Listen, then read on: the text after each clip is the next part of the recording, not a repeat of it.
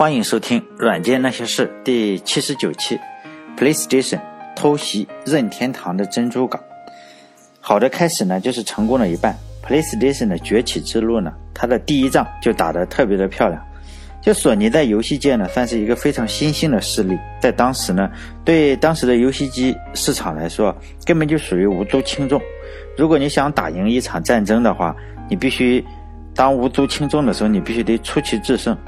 尤其是一个什么都不算的厂商，当时挑战当时的几个巨头，打常规的战役你肯定是不行的，要打阵地战肯定是不行。所以呢，索尼打的战争呢都是非常的具有日本的色彩。我为什么说非常具有日本的色彩呢？是因为我们如果看历史的话，你就会发现日本人打仗呢都是经常以小博大，出奇制胜，或者说出奇制败，反正他一定不会说哎正儿八经的去打一场战争。比如说，日本呢，在一九零四年打的日俄战争，交战的双方呢，分别是日本和俄国，战场呢，当然是在中国的土地上，就在旅顺口。日本一贯的策略呢，都是先偷袭再宣战。比如说呢，还是在一九零四年二月八日先偷袭的俄国，打了两天以后，就是二月十日呢，然后再宣战。也就是说呢，我已经干了两天，然后再宣战。所以呢。最后当然是日本还有打平了，当然还有跟中国打这个甲午战争呢，也是日本主动的去挑衅。你说挑衅呢，他也是不是挑衅主力的战舰，他就是挑衅那种清清朝的这个运兵的船，因为当时运兵的船，因为你运兵嘛，就没是主要是用用来运士兵，也没有侧方向的炮，只有在前方也是有主炮，然后呢就被日本。嗯，装备非常精良的巡洋舰给干掉了。当然，最主要的还是日本清政府这个，呃，不是日本清政府，就整个中国的清政府确实不怎么样，一贯的天朝风格嘛。反正先是吹，一打仗就不行。但是我们也可以看出，日本打仗经常这样不宣而战。后来日本又偷袭这个美国的珍珠港，也是这样，先先打了再说，然后再递交这个宣战。反正你珍珠港已经被炸烂了，然后我再跟你宣战。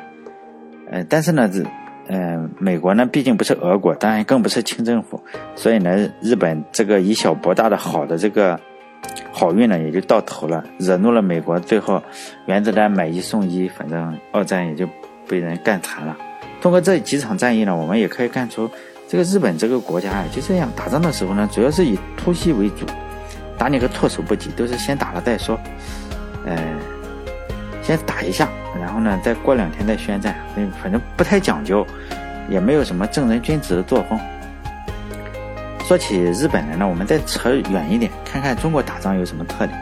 我们再联系一下中国现在的这个公司啊，其实我觉得非常的，呃，能看出中国公司的一些呃非常有相关性吧。我们也都知道，不管是第一次世界大战呀，还是第二次世界大战，中国都是什么战胜国。呃，这个就非常厉害了，但这个厉害都是表面上来看。如果我们仔细来看的话，就会发现，不管这个仗怎么打呢，中国都是战胜国。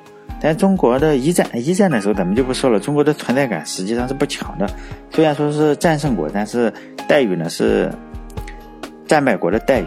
在这里，我还是说一下二战，因为这个节目就是胡扯嘛。当然，这也是我的一家之言，大家随便听听。我就举一个最最极端的例子，比如说。二战的时候，就是英法美都打输了，赢得战争的就是德国、意大利和日本，就这样，就是说，呃，正好掉了一个个，这个战胜了都战败了，战败了都战胜了。这个时候，你说中国算是战胜国还是战败国？其实呢，还是战胜国。大家可能会惊讶，我操，为什么会这样？因为中国国内的政权呢，同时有三个，有亲日的政权，也有亲美的政权，还有亲俄的政权，亲苏联的政权。呃，分别是谁？这个我就不说了，大家一猜也就猜，也就一下就猜到了。因此呢，即使日本是获胜了，美国和俄罗斯都战败了，中国也不会在战败国里面。中国就这么神奇，从一个胜利走向另一个胜利。大家可能会觉得，我操，你这瞎扯吧？其实真不是瞎扯，因为当时中国的国力非常的弱，自己呢本身就是扶不起的阿斗，你跟谁打架肯定是不行，他一定要依靠一个外国的力量呢才能打仗。所以呢，亲俄的势力、亲日的势力，还有亲美的政权呢，都算是一个非常必然的选择。因为你靠自己，只有靠大刀，呃，你只有靠其他的，你才有什么精良的装备。所以呢，最后无论谁取得胜利呢，中国，因为中国已经是到处押宝了嘛，总共三家，他每一家都押了一个。你觉得最后谁是赢家呢？所以呢，中国无论如何也不会是战败国，因为胜利的人谁是胜利，咱们这里都有人说得上话。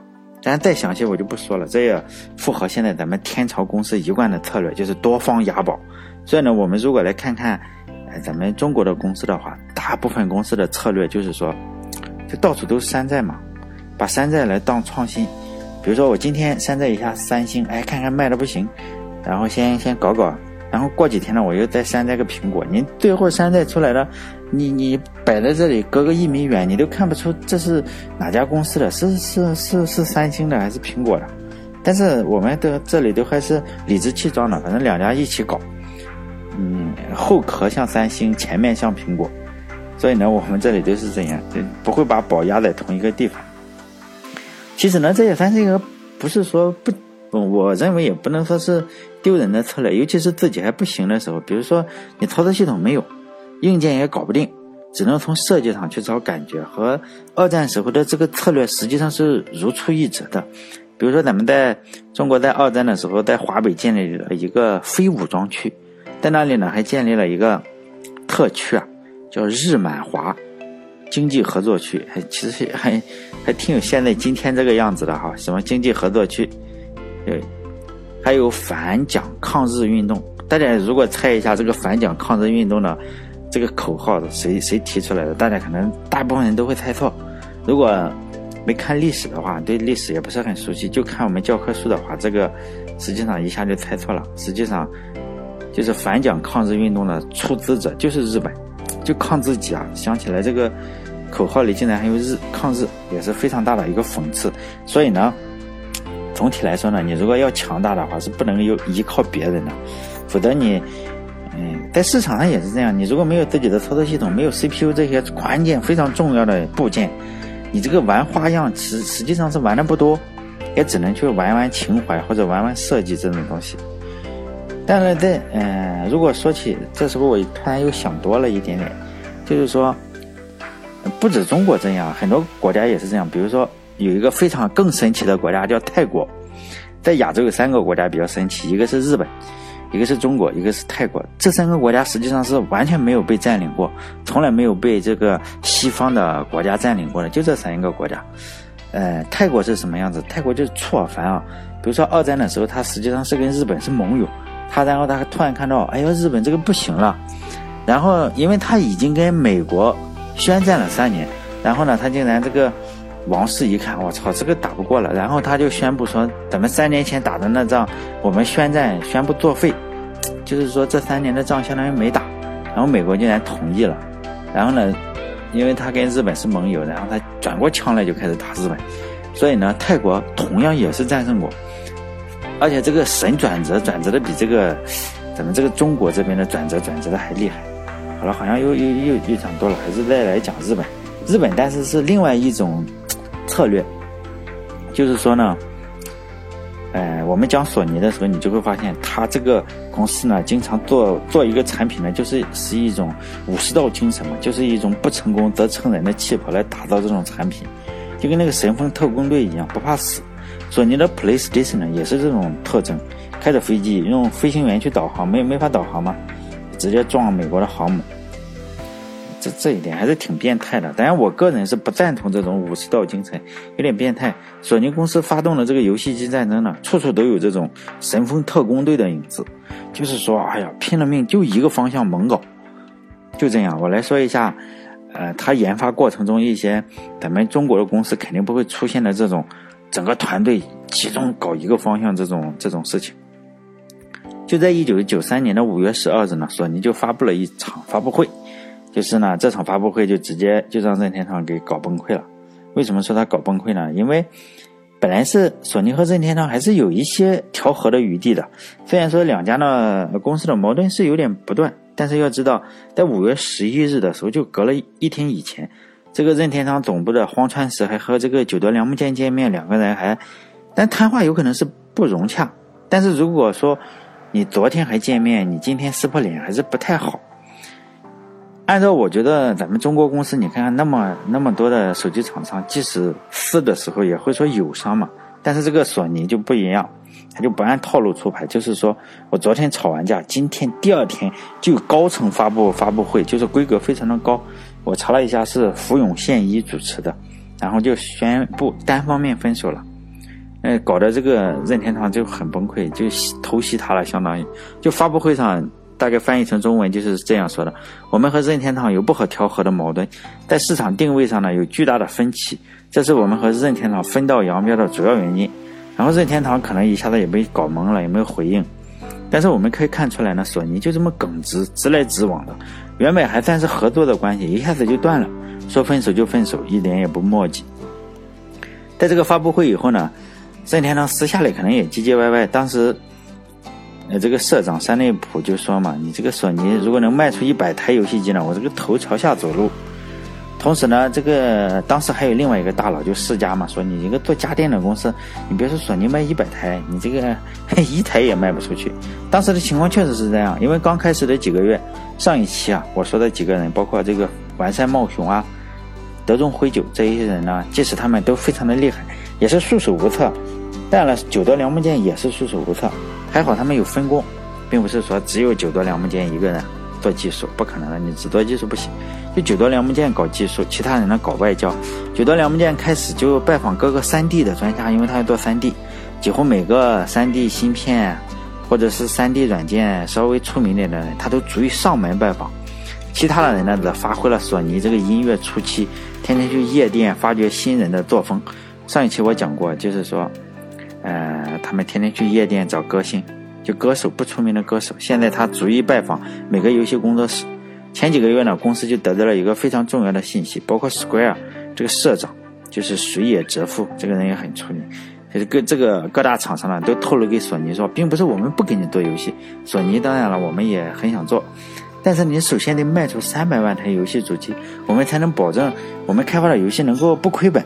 如果你们卖不出三百万台，这个真是爱莫能助，我们也不可能给你亏钱。包括这个日本的游戏，就是叫什么国民游戏《勇者斗恶龙》，国民游戏肯定是《勇者斗恶龙》，而不是。虽然我很喜欢任天堂，肯定不是任天堂的这个马里奥。所以很多人在网上吵，实际上《勇者斗恶龙》才是日本的国民游戏。他的社长呢叫福岛康博，也是给出了相同的数字。就是说，你如果卖不到三百万台呢，这个游戏机没有三百万台，我们做了就赔钱。三百万台大概是什么概念呢？当时游戏界的老大任天堂卖了不到一千万台，可能是九百万台左右。但这是一个非常巨大的挑战。就九德良木剑他们忙了几个月以后呢，就九德良木剑就写了一个总结，就说呢，第一个目标就是一定要卖出三百万台。因为我个人感觉呢，三百万真是一个非常大的困难的目标，尤其是 PlayStation 价格大概在七百美元左右，而且日本人比我们少很多啊。现在我们市场上，就今天我们市场上单个手机卖到三百万台的厂商实际上是没有几个，而且手机的价格才多少钱？当时那个年代就七百美金啊。就非常多了。现在我们的手机大概就两千两千来块钱，一千来块钱，你还卖不到三百万台。所以说，这真是个非常困难的目标。但是我们来可以看看这个索尼是怎么做到的。在一九九三年的八月呢，索尼就开召开了一个开发者大会，就吹嘘未来这个 PlayStation 多么美好，硬件多么强悍，单凭这个机器呢，肯定是吊打任天堂没问题。然后呢，这个本来就寥寥无几的观众席上，竟然传出了打呼噜的声音。就是你这个牛吹得再大，何况这个是开发者大会。如果你是粉丝大会的话，大家还觉得啊，因为粉丝嘛脑残。这开发者就不同了，开发者大会人家都是见过世面的人，你拿一个 PPT 来忽悠大家，因此呢，大家就就有很多人就在这个座位上就打呼噜睡觉，没没没有。实际上他当时没有拍拍屁股走人呢，已经是非常给面子了。这次开发者大会以后呢，就让这个九德良木剑非常的受伤。如果大家看九德良木剑这个传记的话，好多传记都说了这个事情。就九德良木剑对那些打呼噜的开发者，简直就是伤透了心。搞搞你们来，结果你们在这里睡觉，我在上面讲。但是呢，他没有骂这些开发者有眼无珠，反而进行了反思。因为吹牛并不是索尼会吹啊，以前世嘉呀、MD 啊、PCE 啊都开过类似的发布会，上来就是跑个分，就说准备把任天堂弄死。结果呢？全部都是被任天堂按在地下摩擦摩擦的，就脸朝下摩擦。开发者当然也是需要的是眼见为实。说实在的，开发者不是粉丝，粉丝的话大概你一说，下面就开始流眼泪了。这开发者比较现实一点，他这个说就肯定是说你你有本事先卖三百万台给大家瞧瞧，你不要光吹牛是吧？粉丝的话有可能哈一一说这个不行了，就就受不了了。但久德良木店还是进行了反思，隔了两个月呢，也就是一九九三年十月二十六号，又举行了一场开发者大会。这次开发者大会呢，人家直接不想去了，你因为你这个天天听你这个吹牛，两个月前听了一次，你这个属于吹牛吹上瘾了嘛，又开个发布会。但是久德呢，还是这次拉了拉下脸，就发邀请函、打电话，各种手段都用上了，终于呢搞来了。这次规模更大一点点，三百个王牌制作人。这次是搞制作人了，因为很多开发者不去了。制作人就是，哎，反正还欠了人家一屁股人情债嘛。这次呢，他吸取了经验，因为发布会光说肯定是没什么用，直接展示技术。因此这次呢，他就在讲台上放了一个电视机。然后用一块布盖住，然后他走上讲台的时候，连招呼也没打，就直接把这个走到电视机前面，把这个布给拉下来，上面电视机上就开始放这个三 D 一个三 D 的恐龙头纹理和贴图啊，就是让人非常的叹为观止。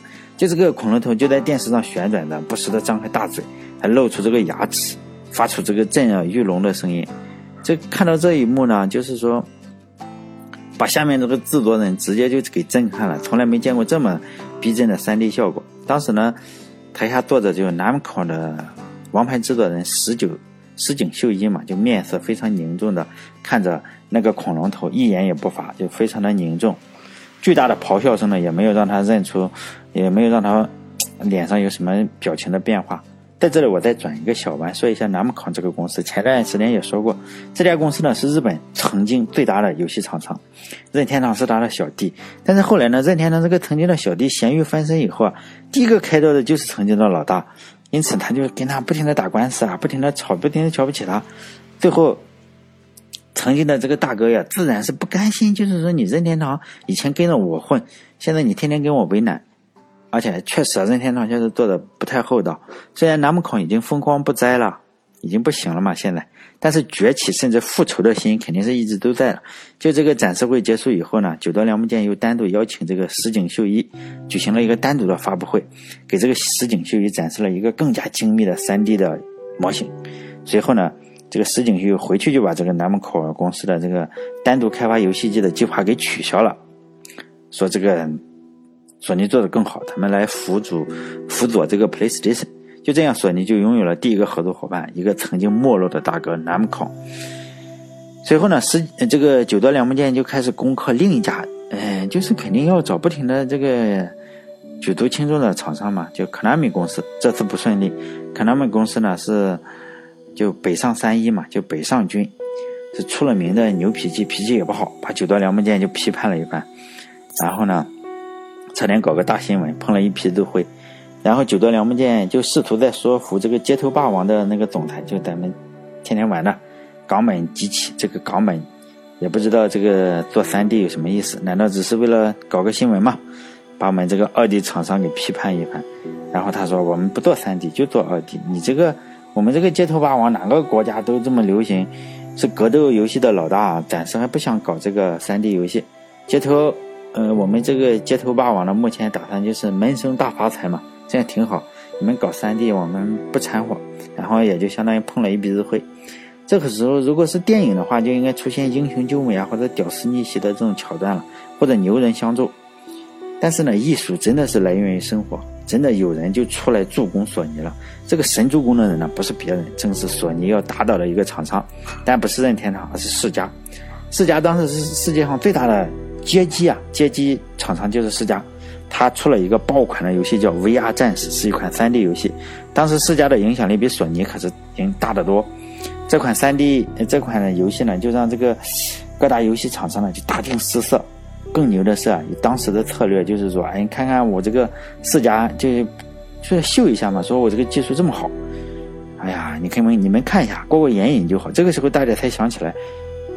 世嘉根本就不跟你分享技术，人家就是为了展示一下自己多厉害，其他的厂商都搞不了。这个时候大家才想起来，好像前段时间索尼给我们展示过呀。不过当时他有技术，咱们这个是吧？狗眼看人低，把人给赶跑了，这下搞笑了。曾经有一台 3D 游戏机摆在我的面前，我没有珍惜。等我失去的时候呢，我才追悔莫及。人世间最痛苦的事情莫过于此。